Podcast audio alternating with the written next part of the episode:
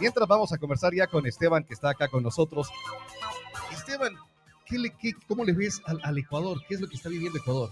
Bueno, eh, amanecimos con las imágenes del Comité del Pueblo. No sé cuántas de las personas Ajá. que nos ven y nos escuchan vieron lo que pasó en el Comité del Pueblo el día de ayer en la noche. Se enfrentaron delincuentes a tiros, piedras eh, y más cosas, incluso los incendios, con los moradores de esa zona de Quito. Y eso eh, habla de la situación tan complicada que existe en seguridad en el país, en donde lamentablemente tampoco hay respuestas, no hay eh, apoyo por parte del gobierno y creo que eso es lo que tienen zozobra a, a, los ecuatorianos, a los tungurahuenses, en menor escala quizás en otras provincias como Tungurahua, pero también con las noticias de que se despiertan y les han robado el celular, a la chica lo que le pasa en Izamba, a la persona en Santo Domingo que le van a, dentro a secuestrar. De su casa. ¿ah? Dentro de su casa. Dentro de su casa. Entonces, realmente creo que hay zozobra en el país a nivel institucional lo mismo y por eso creo que hace falta sin duda un cambio con personas que sepan eh, a lo que se meten y por supuesto con toda la firmeza y la decisión para hacer las cosas. Dices eh, con eh, personas que sepan a lo que se meten. ¿Qué problemas va a encontrar? ¿Qué sé? Porque vemos, vemos que están candidatos a la Asamblea, los, la lista que vimos la semana anterior, de gente que no le hemos escuchado para nada. Dice alguna gente, dice, es bueno porque no las conocemos y, van a hacer cosas bien y ya no estamos con los mismos y los mismos, pero ¿qué tanto saben? Bueno, eh, yo saludo la participación democrática de todos, ¿no? Cualquier, cualquier persona tiene derecho a estar en una elección, a presentarse de candidato. Pero debes tener una emoción. Veo con buenos ojos al menos que la, la, la, papeleta que nos van a entregar ahora en presidentes y en asambleístas es mucho más pequeña que la que tuvimos hace dos años, en donde habían 18 candidatos ah, a presidentes sí. y lo mismo en la asamblea. Ahora bien, esa pregunta es muy importante porque alguien puede ser buen, bien intencionado, una persona honesta, una persona nueva, una persona fresca. La pregunta es, ¿qué va a hacer? ¿Sabe, sabe? lo que va a hacer? Exacto. Estamos en una votación para 18 meses. Uh -huh. Realmente aquellos que quieren ir a aprender, me refiero no solo en la presidencia, sino incluso en la asamblea, no están conscientes de lo que le toca al país, es decir, no hay tiempo de aprendizaje, no hay tiempo de sentarme y ver cómo se elabora una ley, uh -huh. con cuántas firmas presento una ley, cuál es el... No, no, no, eso ya no hay tiempo, hay problemas específicos y por eso, más allá de la participación de todos que tienen, quienes tienen derecho, creo que los electores tienen eh, la difícil decisión de decir, ok, pero ¿quién va a hacer el trabajo? Quién va a llegar a hacer su trabajo sin calentar el puesto, sin ir a vender el voto, que también es lo que algunos se mal acostumbrado a hacer, y sobre todo con firmeza y decisión. Y, sobre, y, como veo yo, en una conexión con un proyecto presidencial que, eh, que veo muy firme en el tema seguridad y economía. E, es algo importante, ¿no? El, el que tengamos eh, seguridad. Eh, yo les decía la, a tiempo atrás, escuchábamos de uno de los periodistas a nivel nacional que decía, tengo espacio acá para todo el que quiera acabar el correísmo. Yo les decía a ellos, me parece ilógico ese tipo de declaraciones, cuando debería ser, quiero, eh, les doy el espacio abierto para que todos que quieran acabar a la delincuencia estén, estén acá, porque nos enfocamos contra Así un partido es. cuando eh, lo que deberíamos hacer es enfocarnos, como tú dices, la seguridad que necesita el país, las leyes que necesita el país hay que dejar de ser sectarios en el país. Yo tengo muy buenos amigos eh, que son correístas, personas honestas, personas que aman a su país. Quizás diferimos en la forma de lograr los objetivos, uh -huh, uh -huh. pero hay buenas personas en todos los partidos. De hecho, en los recorridos que tengo hay muchas personas que me dijeron, doctor, vea, yo era de la 35 el 2007, quiero unirme ahora a su equipo en esta elección. Hay que solucionar los problemas con personas honestas. Así como en la izquierda hay buenas personas y malas personas, lo mismo pasa en claro, la derecha. Claro. Pero si usted cierra su visión del país a correístas, anticorreístas, bueno, muchos candidatos quizás lo harán, pero apelarán a un sector muy pequeño. ¿Qué quiere uh -huh. la gente? Solución a los problemas. Exactamente. Y yo no creo, vea usted que yo enfrenté, quizás nadie ha enfrentado con mayor firmeza a este gobierno en la asamblea, en lo político pero también le tengo que reconocer ciertas virtudes. Si usted dice todo es malo o todo es bueno, se convierte en un fanático. Uh -huh. Y yo, si de algo estoy orgulloso a mis 33 años, es de haberme curado de ser un fanático, porque el fanático no ve más allá, no propone, no ayuda.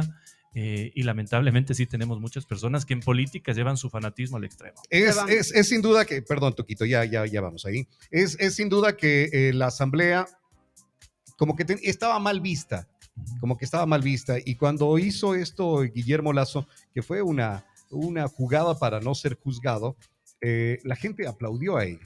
Ahora, ¿qué tanto la gente va a ir en respondiendo? ¿Qué sé, por ejemplo, Esteban Torres quiere ser nuevamente asambleísta por Tunguragua, la gente decidirá, porque eso es lo, democrático, la gente dirá, no, si es eh, justo que regrese, no es justo que regrese, me parece que hizo bien las cosas, pero hace un momento decía eh, Esteban Torres, que está conversando con nosotros, decía que acá es todo vendido, todo arreglado.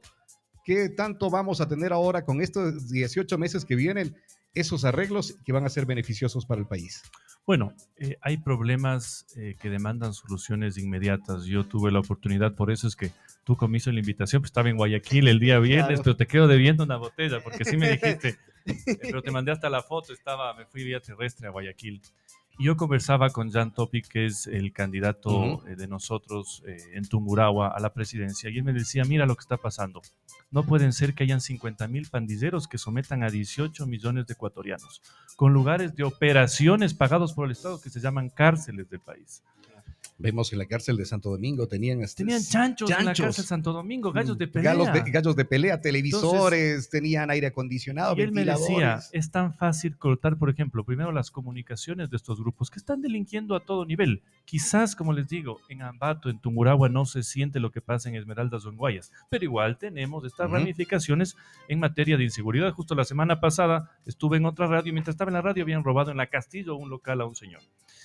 Eh, soluciones inmediatas. Con 117 mil dólares, me decía Jan, tú aíslas completamente las comunicaciones de la penitenciaría del litoral. ¿Por qué no lo hacen eso? O sea, me suena algo ilógico. ¿Por qué? Si es tan simple, ¿por qué no lo han hecho?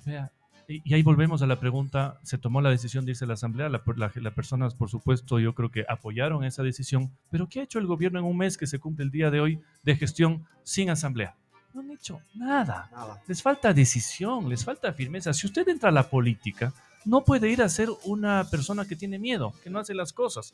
Y si a usted le dan la presidencia de la República, que es un Ferrari, así usted tenga baches, sigue siendo un Ferrari. No sabe manejar el Ferrari, no sabe cambiar las marchas, no servirá de nada. Ese carro está parado como ha estado parado el gobierno. ¿Qué, crees tú, Esteban? Eh, ¿Dónde falló el gobierno?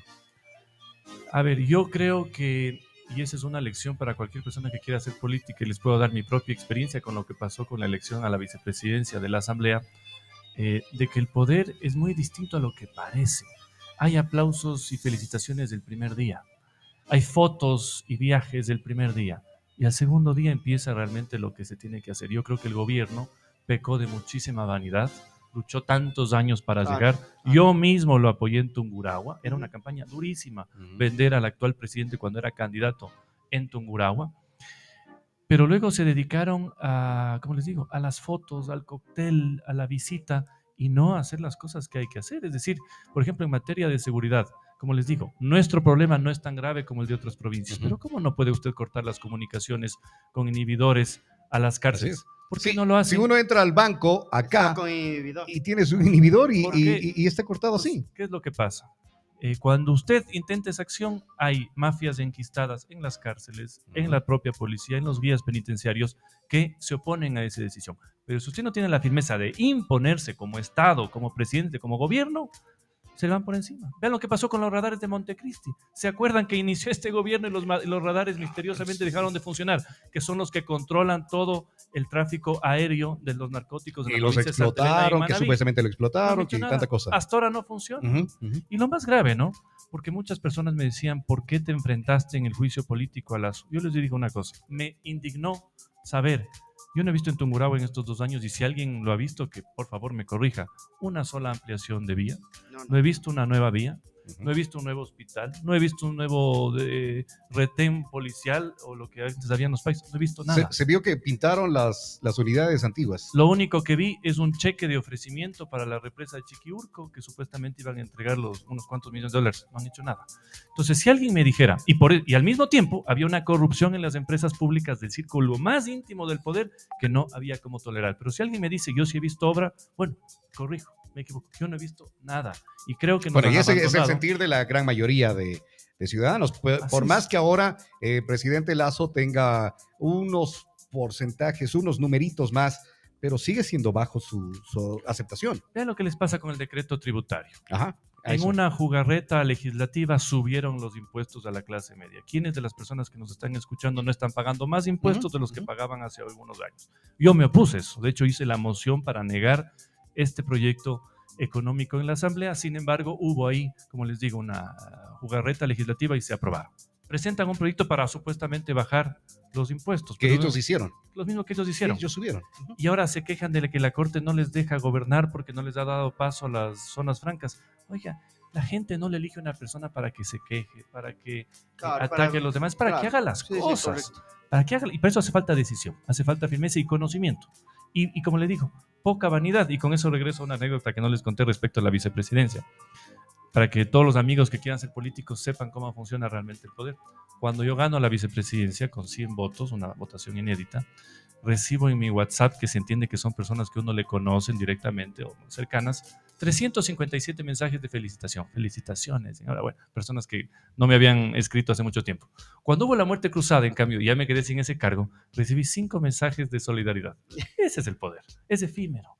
Es de- uno no se puede, no puede llegar por vanidad, no pueden dejar que se nuble la cabeza. Hay personas que llegan y cambian el carro al mes. Oiga, así no es la cosa. Entonces, yo de eso pecó mucho este gobierno. Ojalá los candidatos que quieren llegar, por ejemplo, a la Asamblea o a la presidencia no pequen de lo ¿Qué es mismo. lo que te faltó a vos en, en- en querer eh, hacer adentro de la, de la asamblea? A ver, siempre hay una impotencia como asambleísta porque para un político la forma más directa de servir a la gente es haciendo obra y la asamblea no hace obra. claro. ¿Qué es lo que puede hacer un legislador? Presionar a las autoridades para que obras inconclusas no se hagan.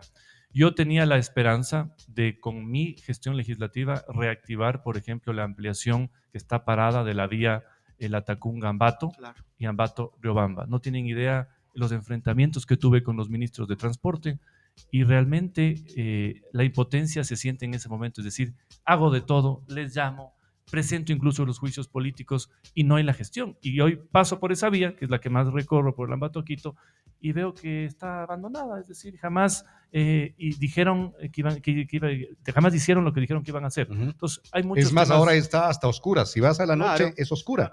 Así Antes es. era iluminada. Y claro, y tampoco es que he visto gran obra en otras provincias, pero a Tungurahua la han dejado completamente Ujú, abandonada. ujú. Entonces, creo que ese es un tema de impotencia mucho en la gestión legislativa. De ahí, claro, yo sí me puse de, como objetivo y lo cumplí, mi plan de trabajo, cumplirlo a los dos años. Eso lo hice a la- con la presentación de leyes. Algunas llegaron ya a ser leyes, otras siguen en discusión. Y por eso yo les digo, el que diga voy a llegar a la asamblea y quiero aprender, no hay tiempo. Se Una de las leyes Se le acaba el periodo. que hayan entrado y de las que, que vienen en, eh, trabajándose o van en proceso, que la gente, la gente puede escuchar y decir, ah, mira, entonces eso Bueno, no lo desconocíamos, Yo porque presenté 14 proyectos de ley en materia productiva, incluso una propia ley del deporte, de forma individual o de forma conjunta. Yo entiendo hacia la política, yo no, eh, por eso ustedes me habrán visto en la, en la asamblea, y yo tengo una excelente relación con el que está en la otra isla ideológica. Creo que hay que respetar su persona, discutir las ideas, eso sí, Correcto. Ujú, pero la persona se merece respeto y por eso yo hago política así, jamás les ataco en lo personal, en lo familiar. bueno. Y eso de alguna manera creo que se vio en la Asamblea. Primero tuvo una votación de 117 votos inédita para la elección en el miembro del CAL y luego la de la vicepresidencia, que tampoco había existido en la historia de la Asamblea. Pero en ese sentido, por ejemplo, presenté varias leyes de forma conjunta. Algunas llegaron a ser ley. Hay una que me gusta mucho de apoyo a los emprendedores, en donde se exige con mayor fuerza a los supermercados, por ejemplo, tener en las fechas productos de emprendedores locales para Ah, que mira. tengan Ah, mayor bueno. exposición. Pero, pero mira, esa no, Esa na- no- Sí, es que las cosas buenas a veces es Sí. muy difícil. La coyuntura legislativa es la pelea, es de- la lucha, todas esas cosas. La otra, que bueno, digamos es un poco más polémica, pero gracias a mi presión llegó a ser incluso decreto presidencial, es del tema de las armas, ¿no? Eh, fue una propuesta de campaña que no se cumplió y, y que parcialmente se ha lanzado hace, se lanzó hace algunos meses Hace en la crisis de juicio político, pero si ustedes ven las noticias del día de ayer en todos los diarios se darán cuenta que no ha habido un solo permiso a pesar de las solicitudes. ¿Saben por qué pasa eso? Porque lamentablemente también hay mafias enquistadas en ciertos sectores de los militares, no de todos, que están en el negocio del, de la- de del tráfico de armas ilícito. Entonces, un gran negocio vender un arma en 5 mil, 6 mil dólares, pero con las regulaciones que deberían darse ya no es un negocio venderlas en mil dólares. Oye, ¿no has tenido miedo tú de que en algún momento te pueda pasar algo?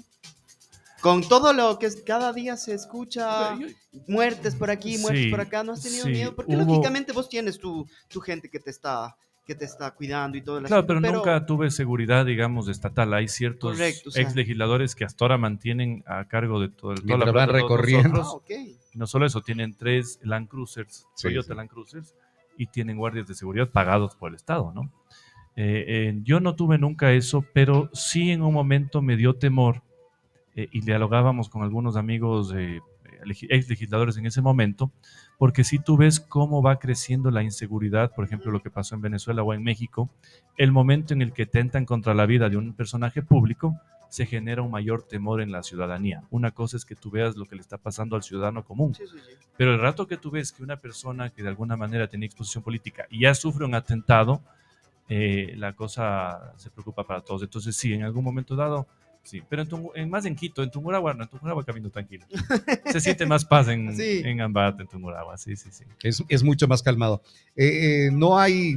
No hay respuesta, les dijeron vamos a darles el porte de armas, fue una de las leyes que se impulsó, pero no hay respuesta. La, la gente sigue con esa inseguridad. Muchos decían, no, yo voy a tener ya mi arma, voy a tener mi arma, pero yo decía también, inclusive hicimos un programa especial acá donde hablábamos con abogados de cuáles iban a ser las consecuencias por disparar, por eh, eh, herir y eh, tanta cosa, pero eso, este programa fue hace dos meses, si no me equivoco ya vamos para el tercero y no hay un permiso. No hay nada, y esto demuestra un poco la inacción del gobierno, ¿no? Muchos Ahora, juegos, quién le muchos juegos pirotécnicos y poca gestión.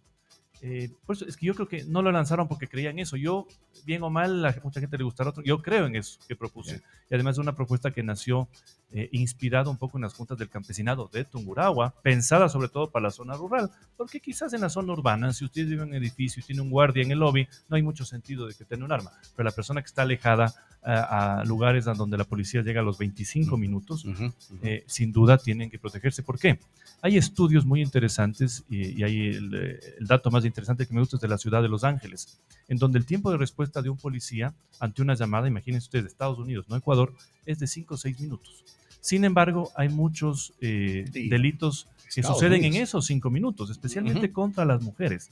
Por eso es que parte de mi propuesta también era encaminada al tema de eh, usos de artefactos preventivos, gases, pimientas y más, porque son las mujeres las que en esos tres o cuatro minutos reciben el acoso, el intento de violación, el insulto en la calle, el insulto en el bus, el insulto en el concierto.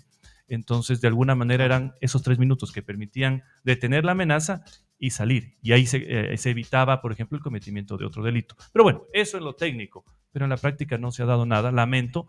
Pero por ese tipo de cosas también uno eh, ve que la asamblea es un camino para insistir. Por eso preguntaba, ¿y ahora a quién echarle la culpa? Porque eh, la asamblea no me deja gobernar, la asamblea no me deja. Entonces, ahora es la corte que no le ahora deja es la corte la que no le deja gobernar. Eh, de hecho, vimos lo que pasó acá en nuestra ciudad, en nuestra provincia, con los arreglos que hizo, así digan que no fueron arreglos. un gobernador de una un mes, una semana, Menos, tres semanas. Sí, alguna cosa así fue nada más. Eh, eh, gobernador, ¿eso que tan bien le ha hecho a nuestra provincia? Yo he sentido un rechazo a esa decisión. Los tungurahuenses y los ambateños sobre todo se sienten tomados del pelo. Si hubo algún tipo de negociación política a cambio de un voto por el juicio político para que esté un gobernador, pero el gobernador de alguna manera es una buena persona, tiene un plan de trabajo, permítale por lo menos que se que se quede. Pero ese tipo de cambios por temas políticos a la gente le molestan porque dicen no nos están tomando en serio. La gobernación tampoco es un botín político de intercambio por favores en la Asamblea. Entonces, he visto muchísimo rechazo a esa decisión. No quiero yo hablar mal del ex gobernador, que es una persona bien intencionada, pero si no le dejan hacer su gestión. Además, no se trata de llegar y administrar lo que hay, es llegar con un plan, pues, ¿qué voy a hacer? ¿Qué quiero controlar? Así se arma la política, no es estoy aquí quizás para cambiar a los tenientes políticos y luego veo qué pasa, no es así. Fea decisión, pasó en varias provincias del país, veo que hubo un rechazo también a lo de Carrasco en Azuay, y así no se manejan las cosas. Y por eso, bien o mal, las personas que me conocen o ya me han conocido estos dos años podrán estar de acuerdo en muchas de mis actuaciones, mis ideas y todo, pero nadie podrá decir ni que fui a, calentar el puesto, ni a vender el voto en coyunturas muy difíciles. ¿no? En las últimas elecciones eh, se apoyó, eh, social cristianos apoyaron a, para Lazo. Así es. Le decían a la gente, eh, Lazo es la mejor opción. y nos equivocamos, como todas las personas eh, podemos eh, cometer esos errores. ¿Qué tal ahora pisando firme? Miro un tweet que dice mano dura y, está la fotografía de, de Jan Topic. Sí, es la, seguridad de que con Jan Topic las cosas van a ir. Bueno, yo le conocí recién la semana pasada, habíamos tenido contacto por el celular, pero una presentación de todas las eh, listas con el candidato presidencial. Me parece una persona, primero, con la decisión, con el conocimiento, joven, con firmeza eh, y con conocimiento de los problemas puntuales que se tienen que resolver. Me parece una persona honesta, me parece una persona, además, el condicionamiento es que él cumple un plan de, de gobierno eh, eso es lo que pasó con, con Lazo. Si Lazo, por último, digamos, había la traición en la Asamblea, uno en política tiene eso que virar la página inmediatamente. Pero si él cumplía el plan de trabajo, oiga, y en todo eso apoyamos. La ley de inversiones que presentó tuvo solo el respaldo del Partido Social Cristiano y del voto del gobierno. Entonces, uno creo que tiene que entender la política así. En lo personal puede pasar cualquier cosa, pero si las ideas están al frente, el plan se respeta. Pero no, yo hice campaña con él aquí en Tumurado. Y cuando íbamos por la Bolivariana en el en el camioncito, eh, la propuesta era no más impuestos, vamos no solo a bajarlos, vamos a eliminarlos. Y que vaya usted a la Asamblea y los suba, como nadie los había subido jamás, es sin duda una traición, no a un partido político, no muchos, a un político. Muchos favores políticos tuvo él. Porque claro, a lo que yo me voy es, como dijiste al principio, él estuvo tantos años por atrás de ser el, el, el, dueño de ese Ferrari. Y el rato, los ratos, nada, o sea, nada. Como dijiste el Robert, nos equivocamos porque yo también voté por él. Lo que yo decía es la pelota cuadrada. exacto. Eh, oye, ¿muchos favores políticos? Creo que algunos favores políticos, muchas malas amistades, malos círculos para gobernar, hay algo que la gente no sabe, ¿no? Por ejemplo, alguien que se siente en el sillón de Carondelet tiene que ese mismo día hacer el nombramiento de al menos 3.500 funcionarios, directamente, desde ministros, viceministros, cabezas, de una serie de cosas. Si usted no tiene un equipo, no tiene gente de confianza, comete el error de meter a cualquier persona que no solo no apoye en una gestión, llega a hacer negocios. Y por eso, si el gobierno ha pensado que en estos meses donde no hay fiscalización, no hay control, porque no hay asamblea, puede hacer lo que quiera, pero luego se equivoca muchísimo. Y le doy un ejemplo. Lo que ha pasado con Galápagos, sin duda, tiene que ser investigado. Esta entrega de futuros beneficios de la isla de Galápagos a un fideicomiso en Delaware, que es paraíso fiscal en los Estados Unidos, no puede pasar sin fiscalización. Todos tenemos que saber qué pasó, entréguenos el documento, pero mientras no hay asamblea, uno puede hacer eso sin control. Entonces, creo que faltó equipo, sin ser parte de la asamblea y esto eh, simplemente conociendo, ¿se han tenido acceso a cuáles son los beneficios eh, que tendría el Ecuador? No, porque ahí sí tiene una ventaja el legislador por sobre el ciudadano. El legislador cuando pide información está obligada a la autoridad a darle. Pero si cualquiera de nosotros, incluyéndome a mí, que ahora soy un ciudadano común, hago el pedido al ministro para que me entregue, no me van a dar. Me dan que reserva de ley. Y si el funcionario no entrega, se expone a un juicio político. Si la asambleísta Incluso cualquier político que ahorita está, ponte, eh, tuvimos recién lo, de los alcaldes, cualquiera de ellos puede, no puede pedir, o sea, no, no podría ningún... No, es una facultad de fiscalización del asambleísta. Así como el concejal pide toda la información al, alcalde, que es el, la persona encargada pero solo el asambleísta tiene la potestad de pedir esa información. Entonces, por ejemplo, ahí hay un tema. ¿Qué está pasando con el gobierno en estos seis meses? Todo eso se tiene que investigar, ¿no? Sin venganza, sin persecución, pero sí con verdad. Inclusive, si, si, fuera todo transparente, ellos informarían, ¿no? Porque se escuchó, pese a que en, las, en los canales no es que vemos mayor información de esto, pero podrían estar informando. esto nos beneficia, por esto hice esto.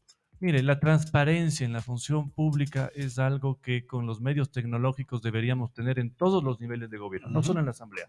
¿Qué debería existir? Un portal de información pública, donde usted como comunicador puede entrar y descargar el PDF de lo que han hecho con Galápagos, porque eso no debería ser un secreto.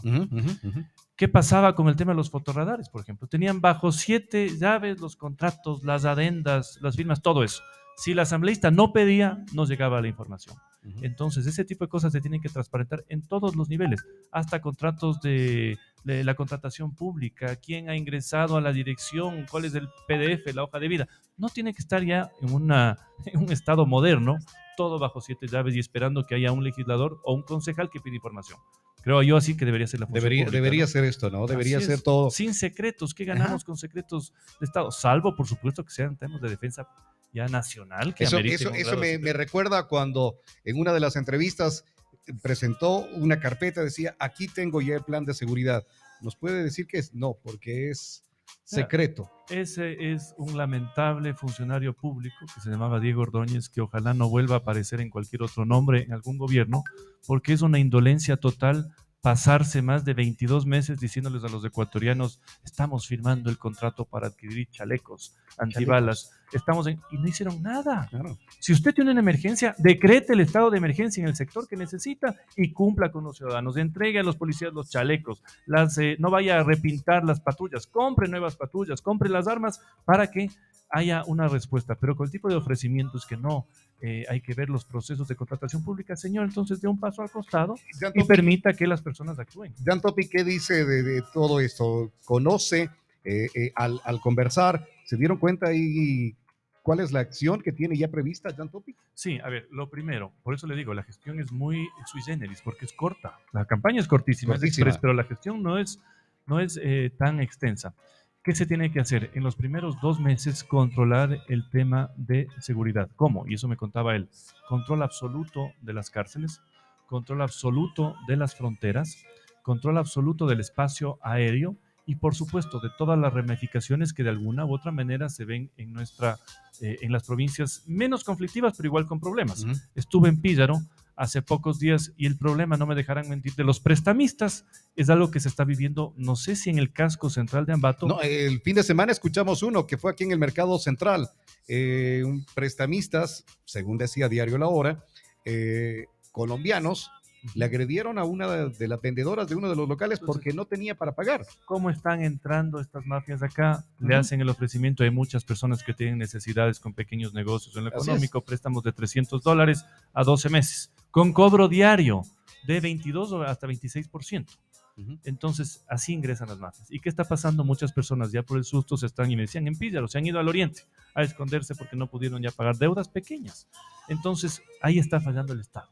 Donde no está el Estado, ingresan estas mafias. Y me decía algo más, Jan Topic, porque eso, eso sin duda no sabía yo. Me dice, ¿sabes tú cómo están ingresando, cómo están reclutando a niños y jóvenes en los sectores periféricos de Guayaquil, Manabí, eh, Santa Elena y otras provincias costeras? Ya no es con plata, es con comida. La gente tiene hambre.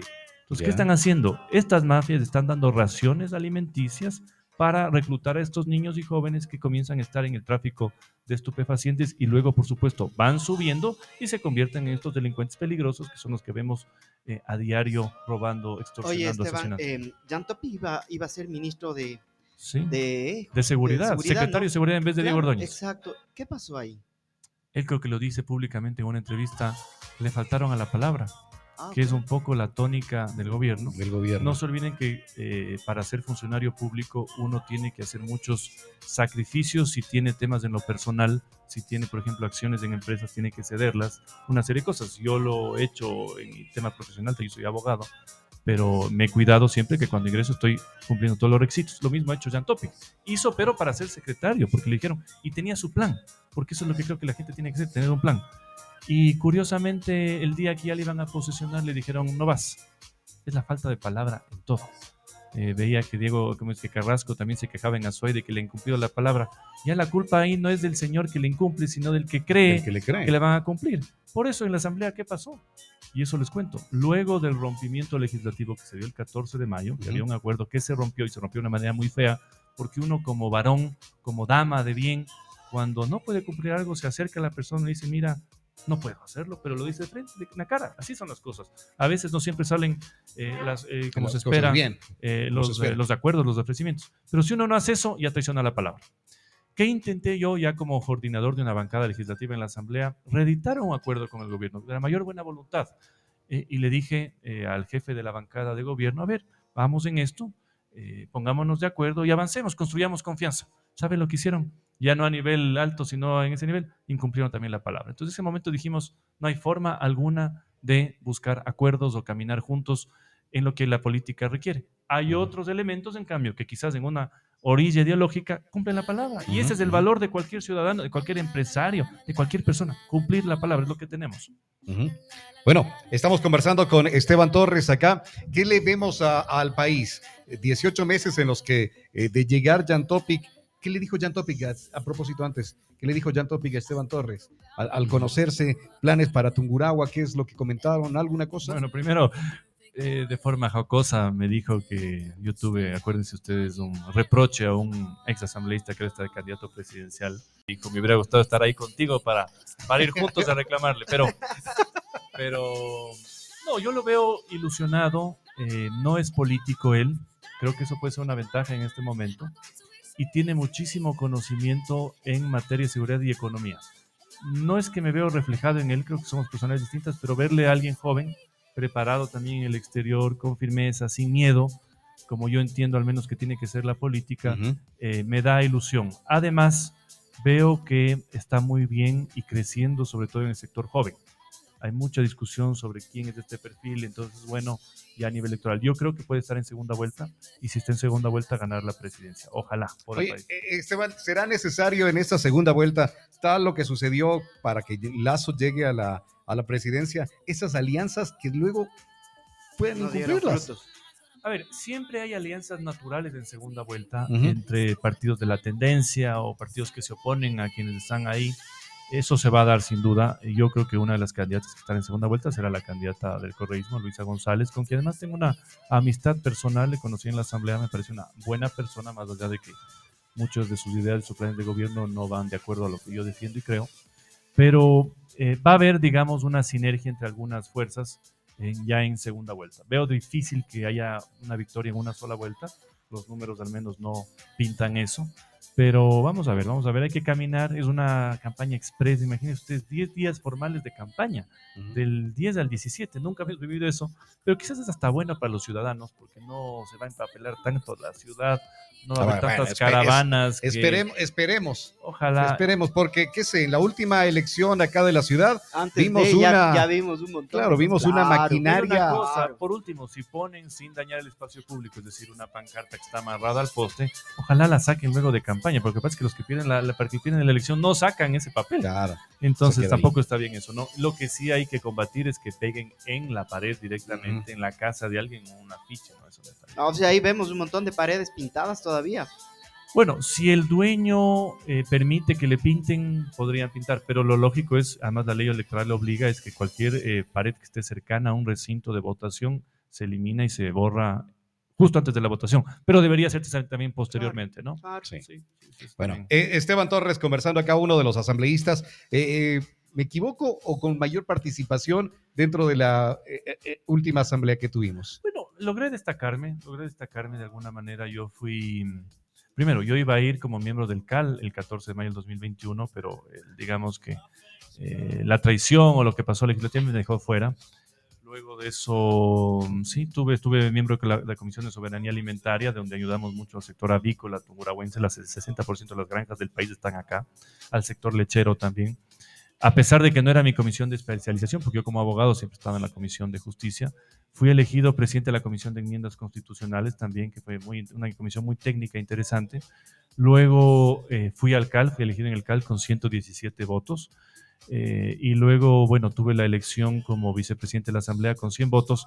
Y digamos que cerré con broche de oro como interpelante en el juicio político, que fue mi última participación el día martes y el día martes ya a horas de la noche, miércoles de la madrugada, se firmó la muerte cruzada. Pero bueno, lo, tomo siempre con humildad y por eso he decidido someterme a un voto de los ciudadanos, de los electores. Tuve un ofrecimiento de ir a la lista nacional, pero creo que lo lógico, como este es un periodo que termina el que se eligió, digamos, hace dos años, creo que lo lógico era someterme a esa votación popular en mi provincia, en Ambato, en Tungurahua y ver qué pasa, ¿no? Yo creo que nos va a ir bastante bien. Y, bueno, la gente, eh, la gente conoce. Tiempo atrás acá conversábamos y decíamos cuál debe ser el perfil de un asambleísta, de un, candidato, a, asambleísta. Muchos nos decían debe ser abogado. Claro, Esteban Torres, abogado, conoce, constitucionalista, bueno, conoce sobre el tema. ¿Qué perfil debería tener la persona que llegue a la asamblea? Firmeza y no tener miedo, creo yo. Más allá de que alguien sea abogado, economista, educador o dirigente social, todos pueden aportar en la democracia, por eso es que no hay requisitos de que alguien sea abogado para ser legislador, aunque sí ayuda muchísimo, por supuesto. Pero yo, eh, yo a la gente que respeto es a la gente que va a pelear con firmeza por lo que cree, sin miedo alguno y sin vender el voto. Esteban, eh, ¿ayudan los asesores mucho si uno a veces no sepa de ciertos temas? A Porque ver, a veces los asesores uno se apoya, que- a ver, uno se apoya en los asesores de muchas cosas, pero siempre tiene que tener el mayor conocimiento el legislador. ¿Qué es lo que pasa en la práctica? Que hay personas que no saben lo que van a hacer y hay asesores más poderosos que los propios asambleístas. Y los asambleístas se Ah. convierten en marionetas de asesores muy experimentados que conocen. Pero ¿qué es lo que yo siempre he rechazado? Por ejemplo, que hayan personas que van a leer íntegramente su intervención de los 10 minutos en la asamblea, pero usted les quita el papel y no pueden decir nada, están perdidos. Eso no me gusta porque se convierten los asambleístas en loros repetidores de lo que escribe algún tipo de asesor. Y en el peor de los casos hay asesores tan poderosos que son los que se dedican a hacer incluso negocios y a cobrar por cosas y el asambleísta es simplemente una marioneta. Por eso sí es importante conocer lo que se hace. Eh, sí es importante. Por ejemplo, yo no sé cuántos de los candidatos, tal vez ya luego esta pregunta se van a preparar, cuántos de los candidatos asambleístas saben con cuántas firmas se, re- se presenta un proyecto de ley. No les digamos. ¿Ante quién se No, presenta? No les digamos ¿Cuántos días? ¿Quién califica? ¿Quién verifica? Todas esas cosas se tienen que saber, ¿no? Y escuchaba a un candidato eh, a- justo a la asamblea en Tungurahua que eh, quizás sin entender cómo funciona la asamblea dice, no, yo lo que voy a hacer es, voy a visitar los despachos de los ministros, a invitarles a que visiten Tungurahua. Así no funciona la asamblea. Un, eh, por ejemplo, un ministro ¿Qué o un viceministro que venga? actúa o por dos razones. O porque le tiene miedo a la fiscalización de la, del asambleísta o porque le respeta pero buenismos y amistades realmente aquí no existen si uno quiere conseguir las cosas. ¿no? Eso de voy a tener el acercamiento, la invitación, es para convencer a la gente, porque lamentablemente la gente no conoce esas, cosas y ahí sí como en la canción, le pintaron pajaritos en el aire Ah. y cree cualquier cosa. Así es, y como les digo, hay que saber lo que se va a hacer y con qué finalidad se va a hacer, porque uno se puede sentar y hablar, pero ¿para qué estoy haciendo las cosas? Yo por eso, evidentemente, he aceptado este reto, más allá que creo que era mi deber cívico presentarme en una elección que es eh, a mitad de un periodo que va a terminar, pero también me hace ilusión el proyecto presidencial. Es decir, si veo que si hay un triunfo en ese sentido, se pueden hacer las cosas, solucionar problemas puntuales y dejarle encaminado al país el 2025, ojalá con mejores perspectivas económicas de seguridad, porque si usted no soluciona el tema de la, inseguridad, no acompaña la economía.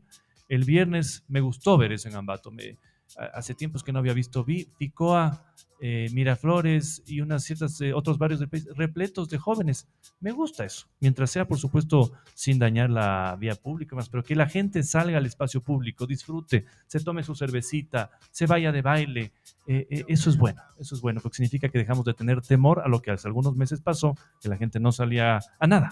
Y se para, tú que sabes muy bien, tú, el tema de conciertos, Ah, sí, de sí, entretenimiento, sí, los artistas también. Entonces, ojalá tengamos más de eso, eh, más vida en, en un, en un Ecuador que está con este tipo de problemas. Pero siempre podemos estar peor, ¿ah? Sí, siempre por podemos estar peor. Estamos con un problema muy grave.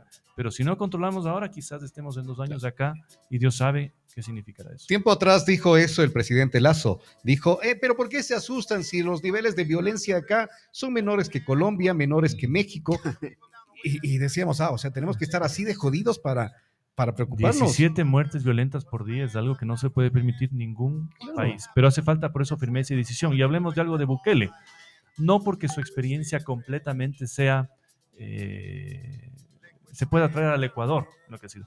Pero ¿qué me ha gustado de la gestión de Bukele? Los objetivos. ¿Ustedes han escuchado en dos años algún objetivo que se haya fijado el gobierno como gobierno y por ende al país como No. país? Ninguno. ¿Qué ha hecho Bukele? Y eso es bueno.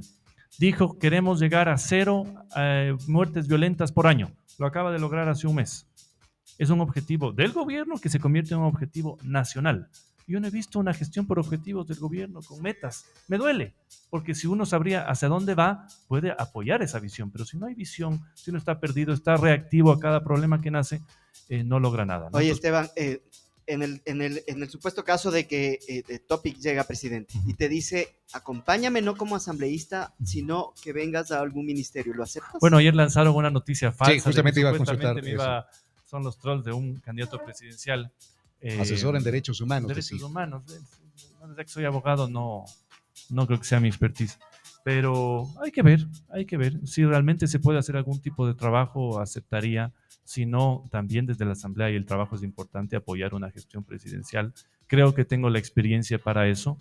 y la capacidad de construir acuerdos en temas puntuales y positivos. Pero si existe algún tipo de requerimiento puntual en algo que yo pueda aportar y ser útil, porque tampoco, como les digo, irse a tomar la foto ya aprendí que la política no es eso. Uno se toma la foto y al día siguiente empiezan los problemas. Se pone la banda y al día siguiente empiezan los problemas. Y para hacer el papelón es preferible no aceptar algo para uno que está preparado. Pero ahí puede hacer lo que es que los anteriores no hicieron y el anterior y, seguir en la, gente, La gente ya ve mal eso. Yo veo que hay muchos que basan su, su acción política en culparle al otro de los problemas y, y, le culpan a alguien que estuvo hace 15, 10, 7 años. La gente si le eligen es para que tome acción. Cuando uno acepta el cargo es porque ya sabe que existen problemas. Es lo que habíamos hablado acá. Entonces, por ejemplo, me dicen, es que hay mafias en mandos medios que no permiten actuar. ¿Y usted no sabía eso acaso? no sabía eso y no puede nombrar al ministro que además con lo que pasó en las empresas públicas. No es que son funcionarios. Oiga, si usted nombra al gerente de las empresas públicas, sabe entonces que tiene que controlar el problema ahí. Falta de decisión, falta de experiencia y creo que falta, no voy a decir la palabra porque nos escucharán muchas damas en esta radio, pero falta de pantalones, ¿no? También, o sea.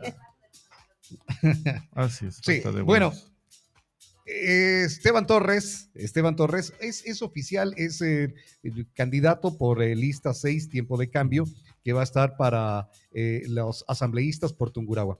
Una duda que teníamos la semana anterior y eso queríamos consultarlo. ¿Se va a mantener lo del voto en plancha para estas elecciones? A ver, el método es el mismo que tuvimos hace dos años. ¿Qué significa eso? Que ustedes no pueden votar por más de una lista. Acuérdense ustedes que tuvimos elecciones pasadas a los asambleístas en donde el voto del tunguragüense decía voto por este, por este, por este. Me gusta ese método, ¿no? Más allá de que ahí el voto no vale 1, sino 0,25. Esta elección es igual a la que tuvimos hace dos años. Entonces ustedes escogen un, binomio presidencial y una lista en Tungurahua. Si ustedes votan por dos listas, anulan, el voto. Entonces, eh, ese es el método actual que está previsto para esta elección, que es el mismo que hubo hace dos años. Ya, perfecto. Ahí quedó claro entonces esto, porque era una de las interrogantes que teníamos la semana pasada. ¿Quiénes conforman la lista de asambleístas? Bueno, mi alterno es el abogado Álvaro Sánchez Solís eh, y el resto de los que me acompañan son todos jóvenes, preparados. Les va muy bien en el sector privado, eso es bueno para que sepan que no es que van al sector público porque no tienen, no son útiles en el sector privado. Son jóvenes, son preparados, son personas honestas, son personas que ya me han acompañado en el equipo de esta asamblea. Por ejemplo, la interpelación al presidente de la República fue tan compleja en lo jurídico, yo tenía un equipo de abogados que me ayudaba, me sugería cosas, eh, más allá de que la intervención final la hice yo mismo, pero ellos son los que me acompañan. Entonces son gente joven, eh, mujeres, hombres preparados, honestos y sin miedo, con firmeza, que es lo más importante en política. Perfecto. Muchísimas gracias. Estuvo conversando con nosotros acá. ¿Te quedó alguna interrogante, Tuquito? ¿Sigues jugando tenis? Hoy jugué tenis ah, con mi papá. Ah, qué bueno. Pero eh, ya no a los niveles que jugaba antes. Oye. Sí, sí, más tenis social. O sea, tiene, tiene, que los dos volver a jugar. ah, ¿Tú sigues jugando tenis no? No, hace siete años por, por, por, problema de rodillas, pero quiero volver. Meniscos. Meniscos, cartílagos, todo. Pero es que tú eres futbolista también. También, Yo por eso, a mí me encanta el fútbol, pero en la maestría cuando estaba en Londres me metí en un equipo de fútbol. Ya y en uno de esos choques sentí que la rodilla no daba más, por eso me dediqué al tenis. Pero no como antes, no como antes, qué pena, ¿no? Porque el tenis era espectacular. Además, yo representé a Tungurahua, estuvimos en varios a nivel provincial y todo. ¿Y cómo, cómo, cómo, te fue cuando hacías esto? Bueno, yo, yo gané, todas, las, yo gané todas las categorías en Tungurahua. Eh, ¿Jugabas contra el Tuco? Yo era profesor del Esteban. El, Tuco era mi profesor. Ahora entiendo por qué ya no. Tuco es mayorcito, ya. yo soy mayorcito, pero el Esteban Pero sí nos, nos, enfrentábamos en los, en los abiertos, y las cosas, y Tuco era muy bueno. Eh, tú eres mañoso, pero tú sabías los drops, todo, no había cómo ganarle a la... Pero la vida, la vida deportiva también es espectacular. Por eso es que para mí la vida política es muy parecida a la deportiva. Hay batallas, uno gana, uno pierde, pero siempre sigue con el mismo entusiasmo a la siguiente batalla o al siguiente partido. Sí, es como en el partido, también va a los quiebres, como para haciéndose lole nada más. Cuando uno le quieren dar un bolazo hay que esquivarse, ¿no? en, la política que llegan también algunos... Eh, sí, pero hay unos que tienen ya unas cinturitas mágicas, ¿no? Que ya están aquí, están acá, dicen una cosa. Mañana dicen otra. Así es. No, bueno, ahí no tengo tanta cinturita, yo estoy firme siempre. Perfecto, muchísimas gracias. Conversando con nosotros aquí en Retumba 100.9, Esteban Torres. Qué gusto, Esteban, muchísimas gracias. Eh, eh ¿cuándo, ¿Cuándo un viernes? ¿Cuándo un viernes? Ahí sí va a hacerlo con música en Bueno, vivo, este desde la viernes- terraza. Tuve que estar en Guayaquil el, este jueves y viernes, pero este sí estoy aquí en Ambato, por si. Sí, bueno, vamos, este viernes, vamos. este Bueno, viernes y si viene, te- este viernes viene el Edison Boliquet. Pero Sí. tengo que Sí, traer ya ahí sí la botella de vino, ¿no? Porque ya me hizo quedar mal. Ah, no, no una, me, dos. me de- manda, me manda el audio de lo que dice al aire. Digo, ya, me comprometió, me fregué, me fregué. Gracias, Esteban. Gracias. Nosotros continuamos dentro de poco, junto con Oscar José Pérez, y ahí le damos la bienvenida a Lali también, que ya está con nosotros. Buenos días, somos Retumba 100.9.